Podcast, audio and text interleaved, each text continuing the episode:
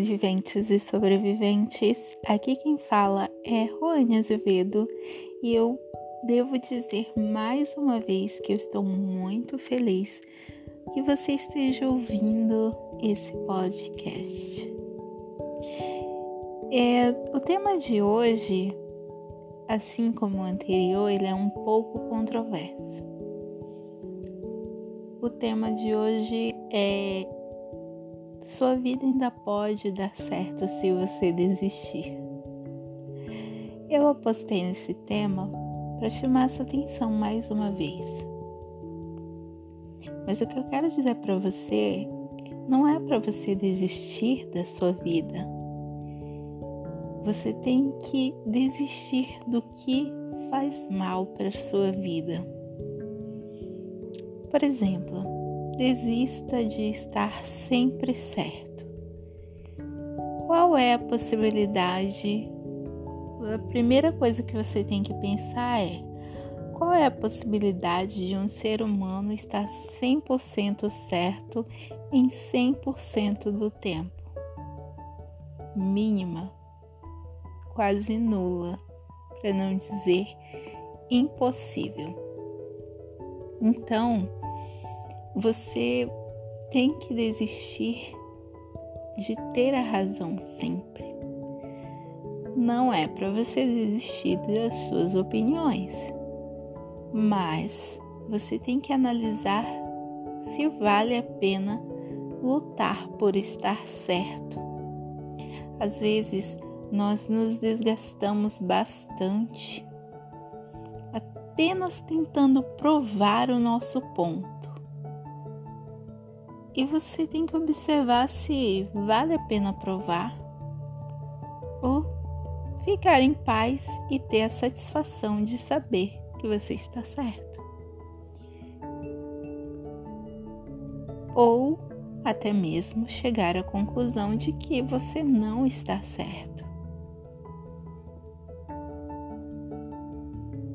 Outra coisa que você deve abandonar, deve desistir, é a necessidade de controlar as situações, as coisas, as pessoas. Não há como controlar a vida. A vida é um caminho ao qual você vai e existem algumas pedras no meio desse caminho. E você não pode controlar. Você não pode saber aonde está cada pedra que você vai encontrar. O que você pode controlar é a sua reação.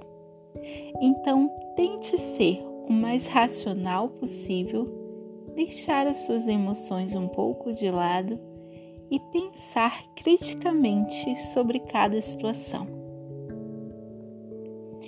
Outra coisa da qual você precisa desistir é da culpa. Você não tem que se culpar. Você não tem que se sentir culpado pelo que aconteceu. Como eu disse, no meio do caminho da vida existem algumas pedras e às vezes ninguém é culpado, nem você, nem as outras pessoas. Às vezes as coisas simplesmente acontecem. Então, tente lidar da melhor maneira. Outra coisa da qual você precisa desistir são das queixas. Isso mesmo. As pessoas às vezes passam o dia todo reclamando do caminho para o trabalho, do trabalho, reclamam da comida, reclamam até mesmo do ar que está poluído, mas se esquecem muito de agradecer. Então, pratique a gratidão. Seja grato por, por cada dia que você tem. Seja grato. Então, desista da infelicidade e seja feliz. Muito obrigado E se você gostou, se inscreva.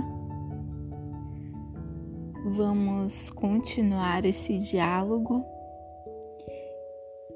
Obrigada.